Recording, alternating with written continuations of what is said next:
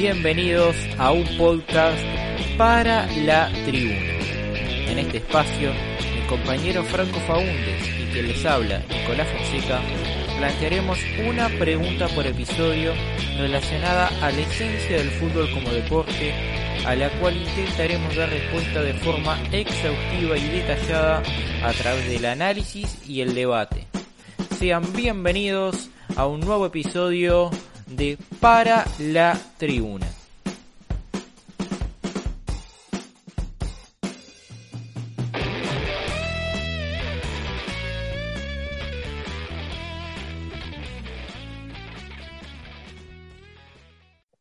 ¿El club o la selección? ¿Cómo estás, Nicolás? ¿Cómo estás, Franco? Ansioso de arrancar este sexto episodio de Para la Tribuna. Un tema que ha generado polémica en los últimos años, principalmente porque en este cambio generacional se ha planteado la disyuntiva, más que nada por el hecho de una identidad con los clubes, el paso de los años y también el tema de que las selecciones han quedado relegadas con este tema de, de quizás el marketing, pero también por otro lado por la deconstrucción que se ha hecho de, la, de las naciones. Claro, es un tema que ha estado en boga últimamente, pero que en realidad siempre estuvo latente, ¿no? Porque la pasión por el seleccionado siempre está, porque hay un tema de identidad nacional y cuando se juegan las eliminatorias y las competiciones de selecciones aflora ese sentimiento patriótico que despierta el fútbol de selecciones, pero por otro lado también está el club, que si bien no compite con la selección, sí es verdad que muchas veces se trata de a largo plazo, bueno, trazar qué es lo que uno más valora. Si, por ejemplo, obtener una Copa Libertadores o una Champions League con tu club favorito o obtener la Eurocopa, la Copa América o el Mundial con tu selección. Bueno, una marca de cerveza mostró esa disyuntiva que se ha generado, demostrando que hay un 50 y 50 en cuanto a la votación de, de si el club o la selección. Y bueno, en el programa Net, Nunca es tarde, de Fox, hablaron sobre mm, justamente esta disyuntiva, esta grieta que se, se ha formado en los últimos años. Y aquí está el audio de las entrevistas con respecto al debate de el club o la selección. Falta muy poquito para la Copa América y Quilmes, con una muy importante consultora, hicieron un estudio que dice que la mitad de los argentinos ponen a sus clubes por encima de la selección argentina.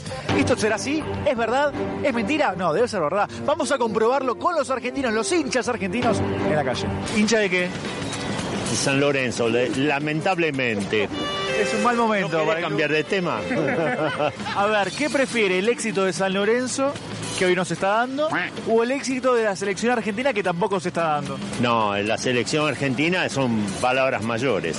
De boca. De Boca, hincha de Boca. Vamos, Boca todavía. Yo también soy hincha de Boca. Estamos en un momento complicado, pero va a mejorar.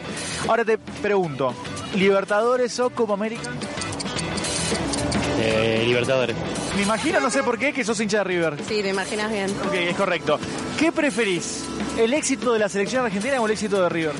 Qué horror. Podés decir la verdad, no pasa No, nada. la verdad que me emociona hoy en día más lo de River. Pero me gustaría ver a Argentina campeón que nunca lo pude ver. ¿Hinchas de qué? De boca. River. Oh, bueno, bien, disputa, una disputa. ¿Qué prefieren? ¿El éxito de su club, de, de Boca o de River, o el éxito de la selección argentina? De la selección. Sí, obvio. Sí, sí. ¿Selección siempre? Sí. ¿Por qué? Porque aguante Messi.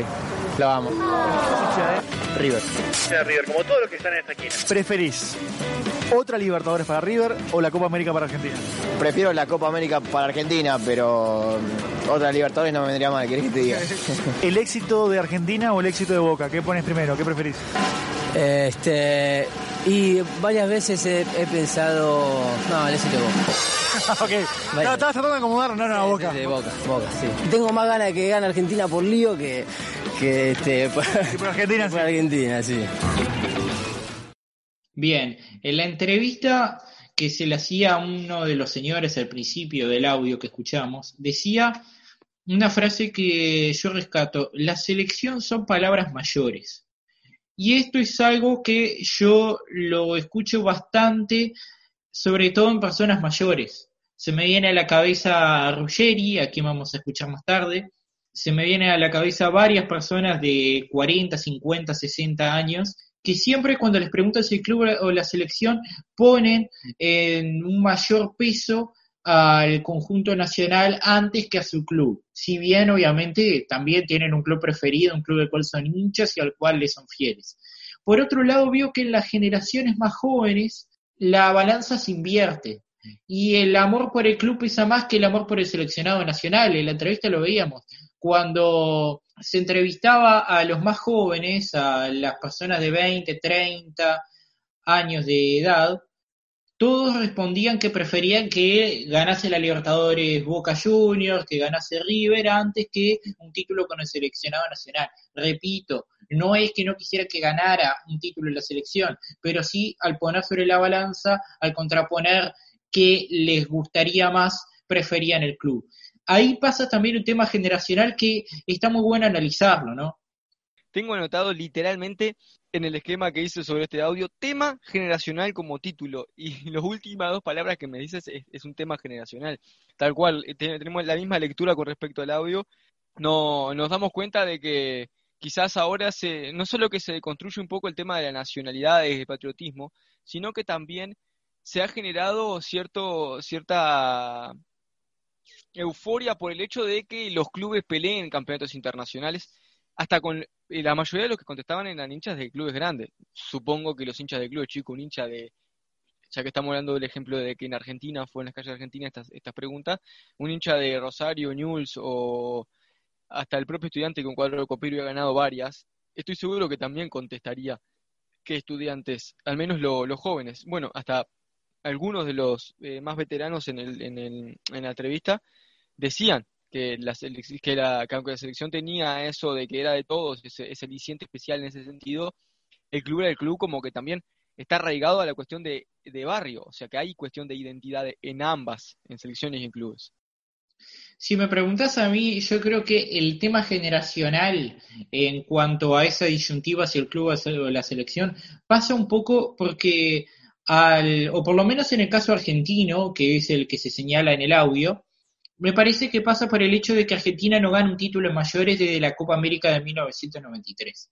Entonces, las generaciones que no han visto a la selección ganar la Copa, como hablaba una muchacha ahí en el, en el audio, que nunca había visto ganar al conjunto argentino un trofeo, me parece que se han refugiado en sus clubes y en la gloria que sí han tenido en todos estos años para, bueno, de repente tener una mayor expectativa respecto a que esos clubes puedan ganar algo más que la selección. Entonces, si le preguntan qué prefieren y de repente se ilusionan más con que su equipo, River o Boca, gane la Libertadores, que es algo que ha pasado con mayor recurrencia, a que gane el seleccionado la Copa América o la Copa del Mundo, cuando si bien Argentina es una selección fuerte, a veces parece que la posee cierta maldición o cierto conjuro que hace que siempre llegue a instancias definitivas, pero no termine eh, llevándose el gato al agua. Sí, y con esto mismo es los que contestaban eh, la selección, o mismo lo que contaban los clubes, decían que la, selección se lo planteaban en el sentido de por Messi, por justamente, o por esta Messi como estandarte de esta generación que le ha sido esquiva, eh, los, que ha sido esquivo los resultados y, más que nada, no los resultados, porque ha llegado a muchas finales, que le ha sido esquiva ganar un título. Y, por eso es que en ese sentido empatizaban con Messi, principalmente, que era el que nombraban muchas veces, para que la selección ganara, pero que asimismo los clubes tenían otra identidad, y, esto también va a ser un tema, el tema de, la identidad institucional y identidad de jugadores, que después vamos a verlo más adelante, del que es hincha de un jugador pese al club que, que esté, y el que es hincha de un club y que prefiera eso.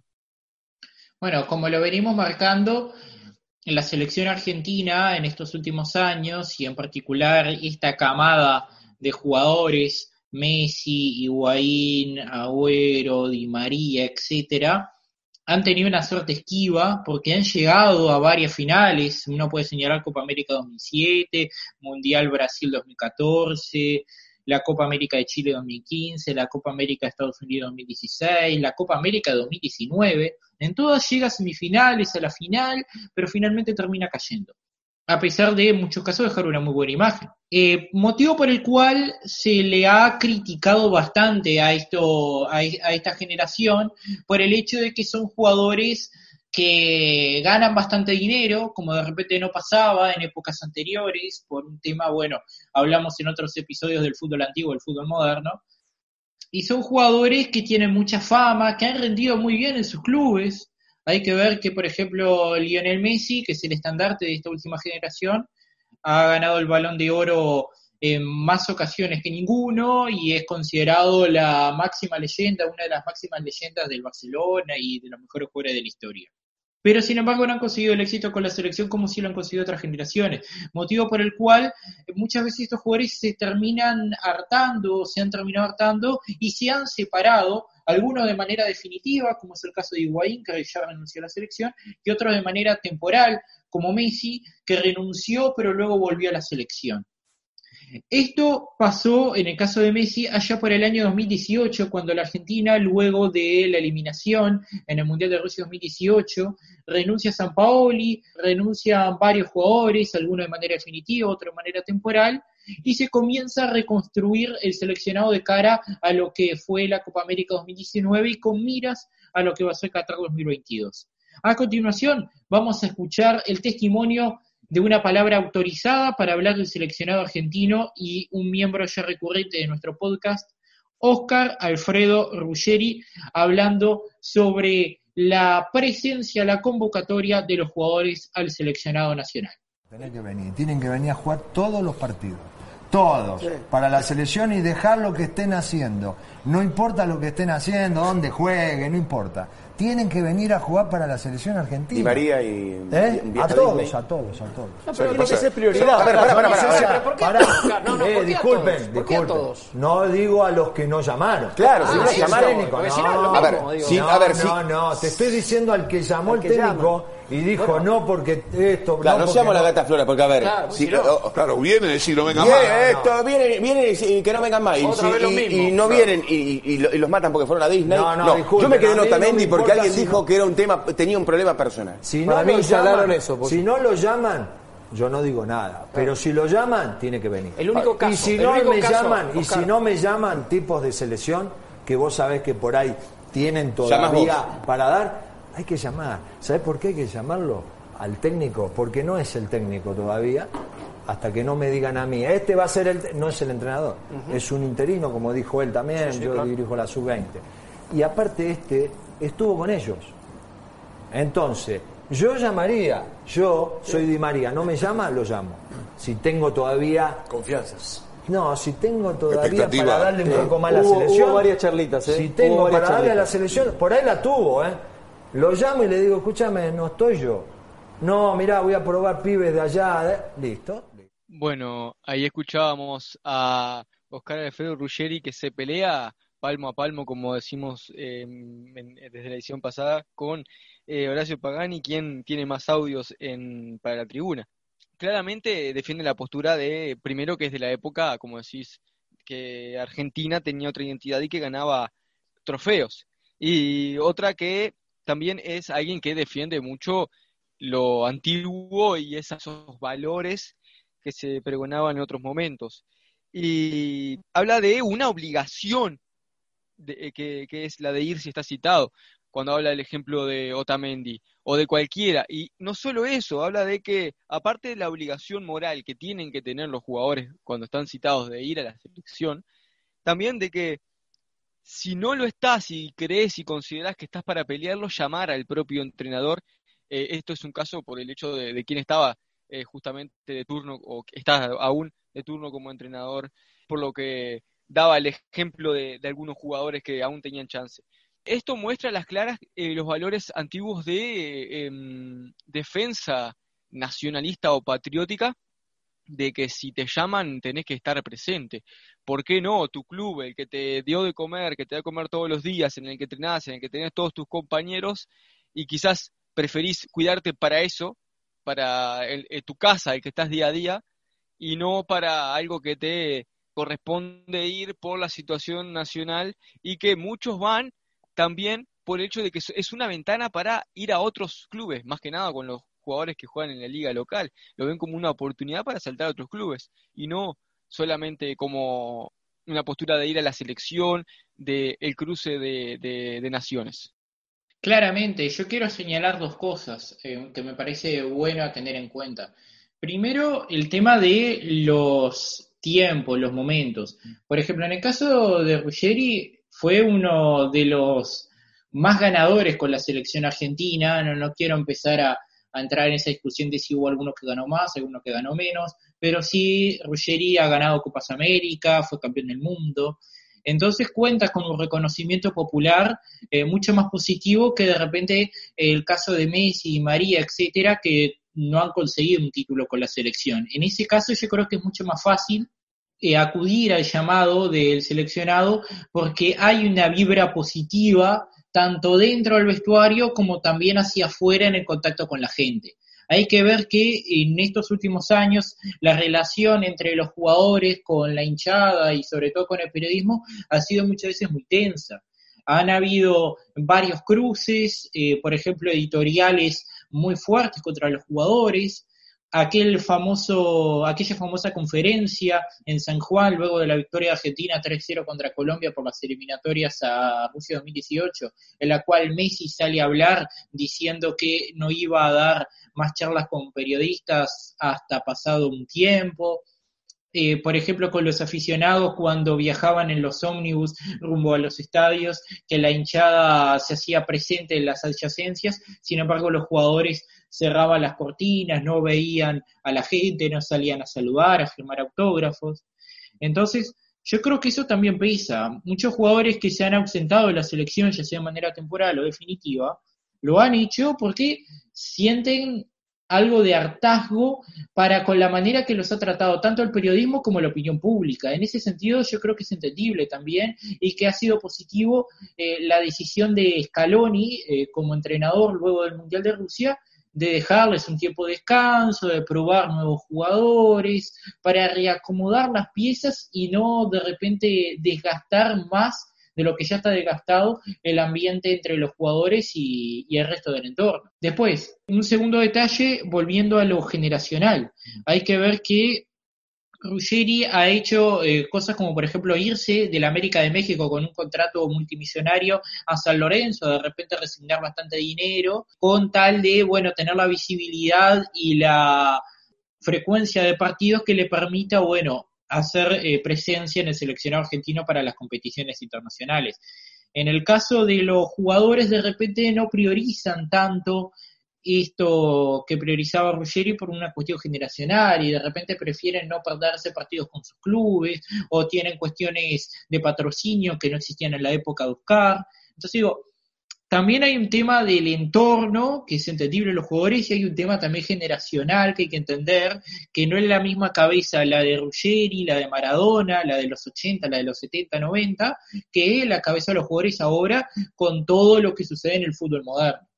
Alguien un poco más joven que Oscar Alfredo Ruggeri, pero que también tiene una postura patriótica, pero más radical aún en el mensaje que, brinda y que ha sido muy crítico a esta generación, muy crítico principalmente a a la figura de Messi en la selección y uno de los primeros en tildar eh, como club de amigos a la selección, dando a entender que Messi es parte de, la, de la, convocatoria, de la elección de, en la convocatoria de la selección. Y es por esto que Martín Lieberman, en una de sus editoriales en su programa, anunciaba un análisis con respecto a la figura de los jugadores en Europa, cómo rinden en Europa, pero en la selección no han hecho lo mismo, según él, obviamente, por supuesto. Mm, considera que la final de jugada no es un éxito, sino que es un fracaso, porque habla muchas veces de fracaso en la selección. Aquí está la palabra de Martín Lieberman en una editorial de Fox. Y además les quiero decir algo, porque me he cansado durante toda la tarde de recibir mensajes en mi teléfono, sé que a Caruso le pasó lo mismo. Muchachos, yo no festejo los goles de Barcelona. Si a ustedes les gusta festejar los goles de Barcelona, vístanse de catalanes, salgan a la calle, pidan por la independencia, agarren la bandera de Cataluña, pónganla en el balcón y vístanse con la blaugrana todos los días. Yo nací en Argentina, ¿sí? Motivo por el cual no entiendo eso de ser hincha de un equipo. A mí qué me importan los goles de Barcelona. A mí qué me importan los goles del Napoli. A mí qué me importan los goles de Di María en el Paris Saint-Germain. No me interesan un pito. Por eso les, los invito a que ni siquiera pierdan el tiempo escribiéndome, ¿viste el gol del Cunagüero en el City?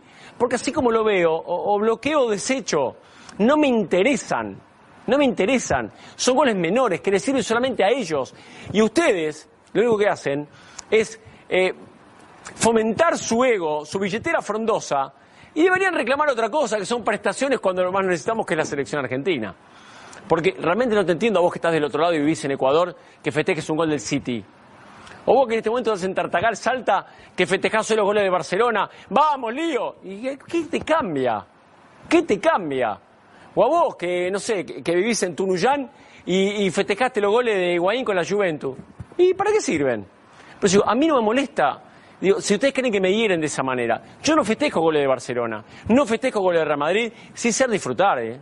sí sé disfrutar. ¿Cómo no voy a disfrutar ver el partido hoy entre Real Madrid y Barcelona y ver a Messi, Cristiano y a todos esos monstruos que jugaron? Claro que sí. Ahora, de ahí a, viste los goles de este, viste, ¿qué me importa? ¿Qué me importa los goles que hagan? ¿Qué me importa las veces que se hagan campeón? ¿Qué nos da eso a nosotros? Yo la verdad me importa mucho lo que hacen cuando se ponen la camiseta de la selección nacional. Yo no discuto a Messi. Messi es el mejor futbolista del planeta. Cristiano para mí está cerquita. ¿Está bien? Yo no discuto a Messi. Yo lo que discuto son las prestaciones de Messi cuando juega en el seleccionado argentino. Si a vos te importa lo que hace en Barcelona, yo te felicito. Para mí, si naciste en Ecuador, o soy de Melec, o soy de Barcelona, o soy de la Liga de Quito. ¿Sí? Si naciste en Chile, sos de la U, sos de la Católica, sos de Colo Colo. No sos del Bayern Múnich porque juega Vidal. Y si naciste en Argentina, sos Independiente, sos de Boca, sos de Racing, sos de San Lorenzo, sos de River. No entiendo que seas de Barcelona, la verdad. Y mucha culpa la tenemos los adultos que con la globalización le metemos la camiseta a los pibes que los pibes eligen. Y de repente los argentinos van vestidos con la de Neymar. Y los brasileños van vestidos con la de Messi. Y, el sentido de pertenencia, no digo que esté mal eso, ¿eh? cada uno elige lo que quiere, pero ¿dónde está el sentido de pertenencia? ¿Sí? ¿Dónde está el sentido de pertenencia? Si realmente los chicos hoy, en cualquier país del mundo, festejan los goles de Barcelona. Es decir, a mí me parece realmente insólito y creo que es una, una, cuestión para focalizar y analizar, ¿no? Con gente que sepa, no es mi caso, con gente que sepa analizar la globalización y lo que pasa en cada uno de estos chicos que tienen como referentes y como ídolos a personas absolutamente intangibles, que solamente ven a través de la PlayStation o de la televisión. Bueno, claramente eh, hay lecturas, eh, citas importantes en la palabra del discurso, en el discurso de Martín Lieberman. Una es vístanse de catalanes, luchen por la independencia. En un momento pronuncia esto como también eso es, sentido patriótico, porque habla de que si admirás a Messi futbolista, si mirás el fútbol y, te gusta ver jugar a Messi en Barcelona, ya sos catalán. Caso, por ejemplo, que me ha pasado personalmente, que al ser hincha de un club como Boca, sos argentino, o sea, da por sentado que el club corresponde a la nación en la que estás, que obviamente que el 99% de las veces lamentablemente se da. Y en este caso, él, eh, él eh, su lógica es, si vos sos hincha, de, eh, sos hincha no, no de la de Barcelona, sos hincha de Messi y, y, festejás a Messi a pesar de que Messi no rinda exactamente igual que en Barcelona, que por supuesto con la diferencia de los compañeros que tiene, con el día a día, es imposible que rinda igual por eso sos catalán. Es, su lógica. Yo, por ejemplo, encuentro ciertos matices en la opinión de Lieberman. Por ejemplo, estoy un poco en desacuerdo con algunos términos tajantes de no festejar los goles del Barcelona porque nació la Argentina, pero por otro lado comparto en que vos no podés ser hincha de un equipo que no es de tu país o por lo menos de tu región. Podés ser simpatizante, podés tener cierto grado de afinidad, ser un seguidor. Personalmente, a, título personal, individual, yo soy bastante seguidor, le presto bastante atención a todo lo que tiene que ver con el universo del Manchester United. Es un equipo inglés, de Inglaterra, y acá uno puede decir, bueno, sos un vete patrio, un cipayo, te interesa el fútbol inglés, es un, un equipo que tal vez ni tenga en cuenta que es Uruguay, está, si bien hubieron algunos jugadores, no, no, es un no es un país que no es un equipo que ha tenido una tradición por contratar jugadores uruguayos. Sin embargo, eh, no soy hincha, no es una cosa que de repente pongo en la ventana de mi casa la bandera del Manchester United, no empiezo a cantar Glory, Glory, Man United, y ni nada de eso pero tampoco creo que no se puedan gritar los goles eh, o que uno no lo pueda sentir de alguna manera. Y después, tampoco me parece oportuno, por ejemplo, no festejar en el caso argentino los goles que hace Agüero en el Manchester City, los goles que hace Higuaín en la Juventus, los goles que hace Messi en el Barcelona, en el caso uruguayo los goles de Suárez en el Barcelona, en el caso brasileño los goles de Neymar en el Santos, en el caso mexicano los goles de Lozano en el Napoli y así. Porque así como la selección representa al país ante el mundo cuando se enfrentan en competencias, en amistosos, también me parece que los jugadores de esas nacionalidades jugando con la camiseta de sus equipos, por más que sea de otra nacionalidad, convierten goles, tienen buenas actuaciones y lo hacen con regularidad o tienen premios individuales, etcétera, etcétera, también representan a tu país. No por nada se forma una imagen de Brasil en el fútbol que no solamente está ligada al seleccionado brasileño, que ha sido muy glorioso, sino también a los jugadores brasileños. Uno puede formar un estereotipo de juego brasileño como un jugador talentoso, agresivo, alegre, ofensivo, y, que de repente uno piensa en un jugador de otra nacionalidad y no tiene todas esas cualidades positivas que tiene ese estereotipo juego brasileño. Entonces, en este sentido, yo creo que está bueno que se valore lo que hacen los jugadores más allá de su seleccionado. Por supuesto que vos ya conocés mi postura con respecto a esto. Primero que no creo en la lógica de las naciones, al contrario, no solo que no creo, estoy en contra y considero eh, eh, muy peligroso el tema del patriotismo o el nacionalismo que en nombre de esto socialmente se ha hecho estragos a, nivel histórico y social de todo tipo y aparte que no tiene ningún sustento, ninguna lógica, ningún argumento, un límite ficticio virtual y, sin sentido o con cuestiones que fueron meramente políticas en su momento. Con respecto igual a, la lectura de esto, eh, yo estoy en contra también de, muchas cosas de la globalización, pero me gustó la, lectura que hizo Lierman con respecto a la globalización, que es causa de la salida del nacionalismo, según lo, explica en el final él, con respecto a que eh, gracias a la comunicación global, por eso, por eso llegan los goles de esos, esos jugadores, por eso las camisetas se ven habitualmente camisetas de esos clubes europeos, con nombre casi siempre de jugadores de acá o, jugadores que se sienten relacionados con el sentido de pertenencia del, propio hincha. Un sentido de pertenencia que hay que deconstruir con respecto a, primero, a un club o a una selección, porque puedes tener sentido de pertenencia con el propio jugador. Alguien puede ser hincha de, Messi, porque como él tilda al hincha de Messi, lo menosprecia. Puede haber hinchas de Messi, que, eh, que no, no tiene nada de malo, tiene sentido de pertenencia con referencia de un futbolista, porque se puede sentir eh, pertenencia por algo que no es institucional, sino que es meramente personal o historia de vida o, o simplemente futbolísticamente admirar. Eh, Mirá, yo no creo, yo no creo que pase por ahí la situación. O sea, si vos te referís a la última parte de la que Lierman habla de cómo puede ser que eh, con la globalización los hinchas brasileños sean hinchas de Messi y los hinchas argentinos sean hinchas de Neymar. Yo creo que en ese sentido es entendible la idea de que, bueno, ¿cómo puede ser que un jugador de tu país, de, un país que, ha sido clásico rival tuyo, digamos, vos seas fanático de él y no seas fanático de Messi, que es tu jugador, digamos, el que juega para tu seleccionado de tu país? Y a su vez, yo tampoco comparto que un equipo extranjero, a ver, en tu caso vos sos, por ejemplo, hincha de Boca Juniors. Y yo no creo que esté mal porque, digamos, entra dentro de lo que es la región y se puede percibir, digamos, la cultura de ese club. Ahora, en el caso de, por ejemplo, el Manchester United o el Fútbol Club Barcelona, que son equipos que juegan a miles de kilómetros de distancia, que tienen otra cultura, otra forma de sentir el fútbol allí. Yo creo que uno no puede ser hincha porque no está totalmente compenetrado en esa cultura y uno puede caer en el riesgo de quedar a medio camino, de no ser lo suficientemente, por ejemplo, argentino, brasileño, uruguayo, la manera de sentir el fútbol, pero tampoco ser lo suficientemente eh, español o inglés a la hora de sentir el fútbol. Está bien que vos sigas un equipo, que seas simpatizante, que grite los goles, que estés pendiente de los fichajes, de lo que pasa, de lo que no pasa, pero de ahí a ser hincha, hincha para mí tenés que ser, como dice Lierman en el audio, y eso es lo que más comparto, lo que más rescato de su editorial, hincha sos de tu equipo, de, tu localidad. De, este. en el caso de Chile, Colo Colo, La Católica, Perú, Universitaria, Alianza Lima, San Martín de Porres, en Uruguay, Nacional, Peñarol, Defensor, Danubio, pero hasta ahí.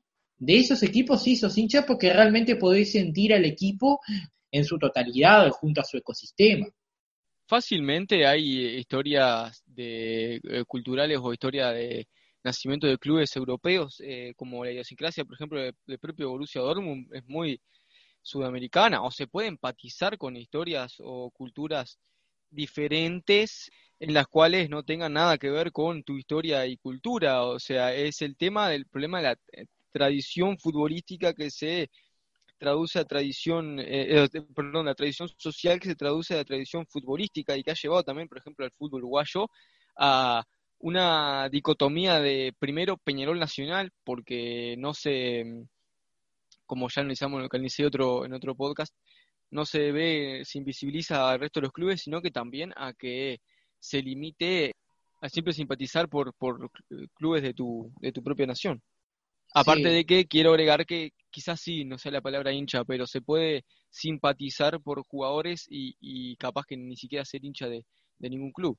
Eso te lleva a que circunstancialmente donde el jugador esté eh, defendiendo los colores seas hincha de ese club momentáneamente. En realidad creo que se apunta a lo contrario. Por ejemplo, en el caso que vos señalabas de Peñarol y Nacional, que se genera esa dicotomía y parece que solo existen esos dos cuadros. En Argentina pasa algo parecido con River y Boca. Si bien hay cinco grandes y de repente no se da de una manera como sucede en Uruguay o como sucede en Escocia, lo que creo es que con esto del sentido de pertenencia lo que se trata de rescatar es que, por ejemplo, el cordobés sea hincha de Belgrano, de Talleres, de Instituto, de Racing de Córdoba, que el tucumano es hincha de San Martino, de Atlético de Tucumán, que en el caso de Uruguay el que es de Maldonado sea hincha de Deportivo Maldonado, de Atenas, el que es de Paysandú que sea de Bellavista de Paysandú, por ejemplo. Em, digamos que se genera un sentido de pertenencia también para el equipo que es de tu zona, que se genera un cierto cariño porque también es el cuadro que se respira en el ambiente, el que tus vecinos, tus amigos, tus compañeros eh, es el que siguen.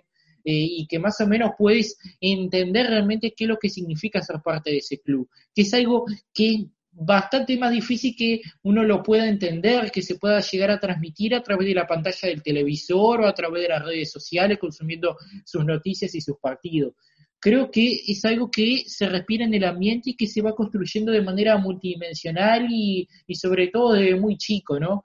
Eso de que una vez que elegís un cuadro no podés cambiarte. Yo recuerdo una publicidad que hacía institucional el Atlético Madrid, en la cual había una persona que desde chiquito fue del Real Madrid, pero nunca sentía los logros del Real Madrid y siempre sintió algo como muy escondido, muy subyacente por el Atlético Madrid, que es el eterno rival ahí en Madrid y luego a los 40 años cae en cuenta de que él en realidad era un colchonero de corazón pero los padres le habían impuesto ser de Real Madrid y ya era muy tarde para cambiar. Él no podía ser del Atlético Madrid porque ya, ya había elegido un cuadro y creo que va por ahí.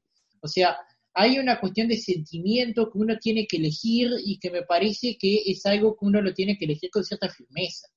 Haces un análisis del fenómeno, yo hago un análisis de eh, a dónde habría que apuntar el fenómeno es así, la realidad se da como vos decís, la lectura tuya, influencias sociales desde chiquito que te llevan a identificarte con la historia de X Club que te cuentan desde chiquito. Entonces, eso que la globalización de las cosas positivas es que ha de rescatar el hecho de que se puede llegar a tener información o historias de clubes que quizás nunca en tu vida hubiera conocido y que vas a empatizar quizás más y tenés la oportunidad de poder hacerlo. Claro. Ahora, como hablamos primero de los jugadores, luego hablamos de los hinchas, también la dicotomía del club o la selección atraviesa a los entrenadores, porque claramente no es lo mismo entrenar a un equipo todos los días, todas las semanas, estar todo el año pensando en el conjunto, tanto cuando juega, cuando uno está desarrollando una competencia, como en ese parate de la pretemporada en el que te tenés que preparar, a, en el caso de ser seleccionador, que entrenás al conjunto durante muy poquitos días, cada mucho tiempo, y tenés un mayor tiempo de preparación eh, para las competencias que te toca afrontar. Y a esta dicotomía responde nada más ni nada menos que Diego Pablo Simeone, entrenador del Atlético Madrid y exjugador que pasó por el seleccionado argentino y al cual en reiteradas ocasiones se lo ha vinculado con el conjunto albiceleste. Vamos a escuchar una entrevista que le realizaron a través de la cadena Fox Sport a Diego Pablo Simeone hablando de la dicotomía entre entrenador de club y seleccionador de conjuntos nacionales. Creo que soy un entrenador que tiene todavía mucho para crecer, soy un entrenador de día a día, soy un entrenador de equipo. El otro día lo escuchaba Ancelotti. Lo fueron a buscar a Ancelotti ahora, mm. Italia. Ahora que quedó afuera para hacer un nuevo proyecto. Ancelotti tiene, ¿cuántos años Ancelotti? 60, y, 60 años, no sé, por ahí. Estuvo en todos los mejores equipos del mundo, Bayern Múnich, Real Madrid. El hombre dijo, la verdad que a la selección no, porque soy un hombre de club. Ancelotti. Ancelotti. Vos sos un poquito más joven. Bueno, entonces yo digo que el, estar, eh, estar ligado a la selección te tiene que encontrar en un momento que vos estés preparado absolutamente y necesitado de esa situación y que estés convencido de que para llevar un equipo a ganar un mundial entregues toda tu vida a ese espacio, como lo hizo Bilardo, ¿sí? O como lo hizo Menotti en su, en su momento. Eh, yo lo que digo, que en mi momento no me veo en, este, en esta situación de mi vida eh, pararme a ser un seleccionador y no un entrenador. Me encanta, me encanta. Claramente lo que muestra Simeone es otra de las cosas de las que yo hablo cuando doy mi postura, que es la parte de espectacularización, la parte espectacularización no, sino espectáculo en sí, más positivo, porque espectacularización tiene una connotación negativa quizás. Esto tiene connotación positiva porque las diferencias de calidad futbolísticas que se dan primero entre la labor del entrenador con respecto al seleccionador, la dicotomía entre el día a día con los jugadores y el entrenar poco tiempo juntos, verse cada tanto, el nivel es intermitente y cambia con respecto al temporalmente, porque a veces cada seis meses o cada un año ha podido pasar algunas veces también. A causa de esto, el espectáculo baja, al Mundial no van todos los mejores, también defiendo la competición de la UEFA Champions League, que para mí es la competición más grande del mundo, por sobre el propio, por sobre la propia Copa Mundial de la FIFA, no solo en criterios de sentimientos futbolísticos en cuanto a los jugadores, porque están incluidos jugadores que quizás no, no le tocó nacer en, selecciones que, que, tienen competitividad, que tienen compañeros con nivel, casos Ibrahimovic o casos, se, puede ver mucho, está el propio Cristiano Ronaldo, que tiene un equipo en el que han logrado que tiene cierto nivel, pero que no es lo mismo lo que desarrollan eh, futbolísticamente Cristiano Ronaldo en su club que en su selección, con jugadores que ve todos los días, los que conoce, con los que entrena, su hogar, su casa, que ir a jugar cada seis o ocho meses un partido y juntarse con compañeros que comparten la misma nacionalidad. Evidentemente la, disyuntiva entre ser seleccionador y ser entrenador muy clara.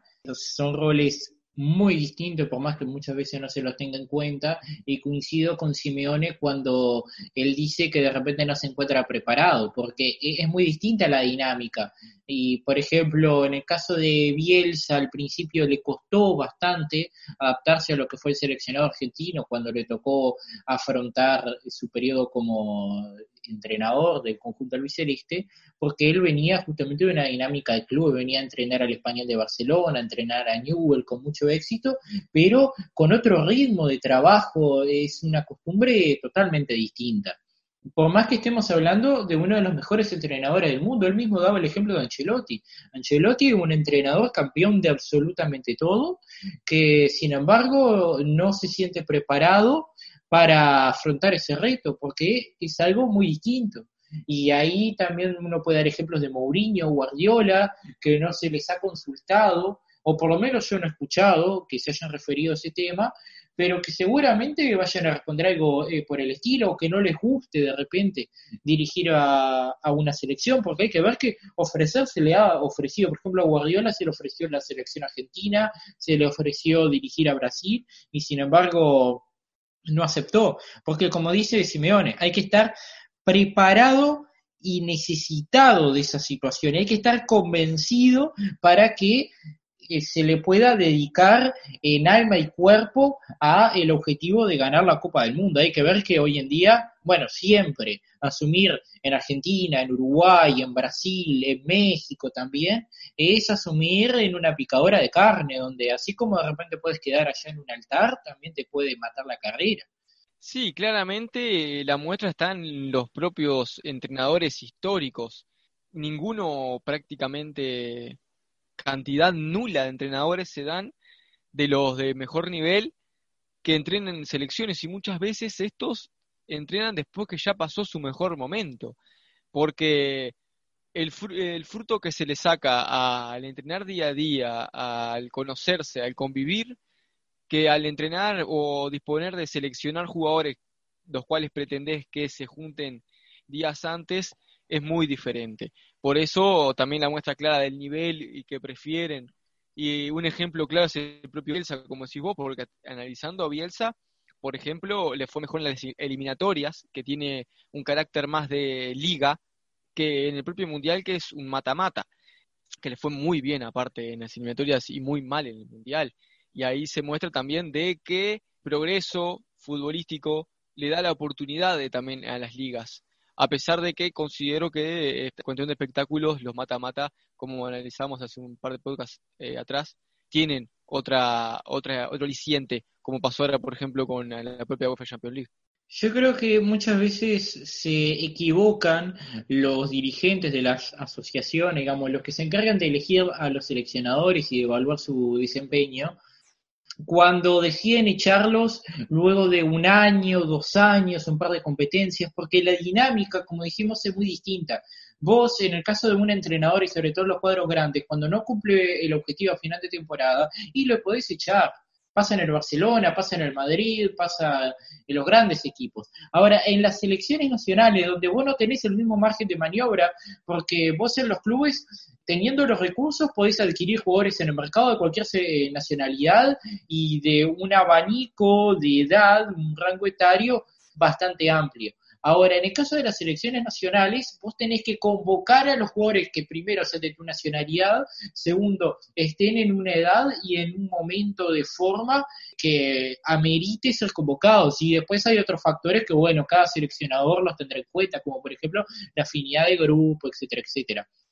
Entonces, el seleccionador para conformar un equipo debe tener más tiempo para poner en marcha, en desarrollo, una idea a largo plazo, como habíamos discutido en el primer episodio, algo como lo que hace Tavares en Uruguay, Joachim Love eh, en Alemania y tantos otros casos, donde ahí sí de repente pueda, por ejemplo, sacar jugadores con un determinado perfil y nutrirse de aquellos elementos que realmente el seleccionador quiere, porque al principio cuando llega, generalmente el seleccionador no llega en un equipo que está yendo de maravilla, si llaman a un nuevo entrenador es porque, bueno, algo pasó con el anterior, son muy pocos los casos donde un entrenador sale campeón y se va en las elecciones, y el entrenador que llega tiene que revolverse con lo que hay. Y bueno, y justamente por a veces el entrenador tener una idea y los jugadores no corresponder esa idea o no este, haberse adaptado aún esa idea, no termina rindiendo como deberían rendir y se van.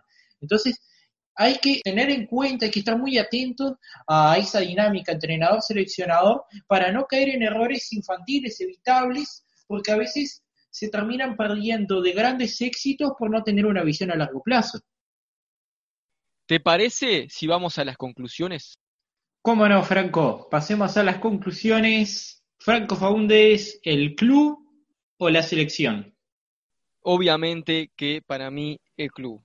Sin duda, gracias al club podemos ver, como analizamos recién, combinaciones de jugadores que no se hubieran dado porque no tuvieron la suerte de nacer en la misma nacionalidad, ver esa, ese timing que, tiene, que tienen ciertos jugadores juntos, jugando, que tienen la suerte de poder hacerlo por gracias a, los propios clubes y gracias a eso podemos ver, aparte de que el club es el día a día, el club es, eh, es algo elegido y no otorgado a partir de tu nacimiento y dependiente del de, eh, lugar geográfico en el que naciste, sino que es, a pesar de como analizamos, un poco influenciado socialmente, tenés cierta libertad para poder tener esos sentimientos para con un club a pesar de eh, no haber sido parte de lo que es tu nacionalidad o tu región y aparte de que eh, futbolísticamente el nivel de los clubes es mucho, mucho mayor por todos los factores que analizamos que la selección.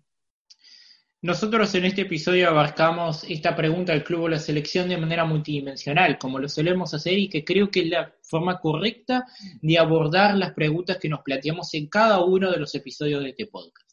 En este caso puntual del club o la selección, a lo largo de este episodio hemos planteado qué significa más o qué valoramos más los hinchas, si el club o la selección, ¿Qué valoran más si el club o la selección, los jugadores y los entrenadores? Y yo creo que es correcto y es pertinente que a la hora de la conclusión lo valoremos de manera separada en jugadores, en hinchas y en entrenador. Para el hincha, acá pasa por un tema generacional. Los más jóvenes creo que ansiamos, y yo creo que está bien, no está mal, el hecho de que nuestro club consiga esa tan ansiada Copa Libertadores, esa tan ansiada Champions League, antes que un título mundial, un título continental con nuestra selección, por una cuestión también de improbabilidad. Igualmente esto no significa que no lo querramos y que cuando llegue el Mundial, la Copa América o la Eurocopa, no estemos alentando por nuestra selección y dejemos la diferencia de lado y todos apoyemos para un mismo lado.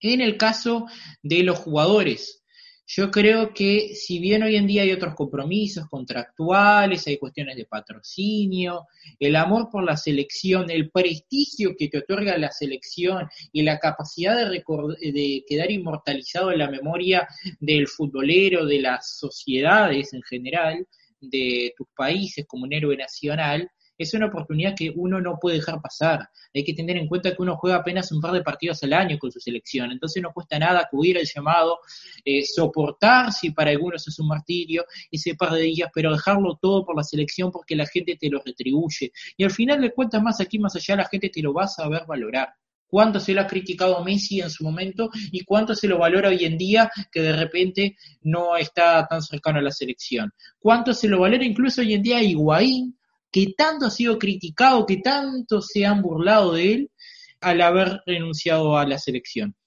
Y luego me queda, dije, los hinchas, los jugadores, los entrenadores. Yo como entrenador, si fuese entrenador, creo que elegiría la dinámica de los clubes, porque claramente ser seleccionador requiere mucho tiempo, tenés, eh, no, no tenés mucho contacto con los jugadores, pasás mucho tiempo eh, analizando videos, trabajando con la formativa, la organización, la estructura. En cambio, con el club es algo mucho más integral, es algo mucho más frenético, eh, que estás siempre sumergido en eso, entonces no tenés ningún lapsus en el que de repente te desconectás y volvés a entrar, sino que siempre estás sumergido en esa dinámica y tenés mucho mayor margen de maniobra también. En definitiva, el club o la selección es algo que depende de cada uno y depende sobre todo del rol que les ocupa, pero nunca puede significar dejar abandonado una cosa. Siempre se pueden congeniar ambas, el club y la selección.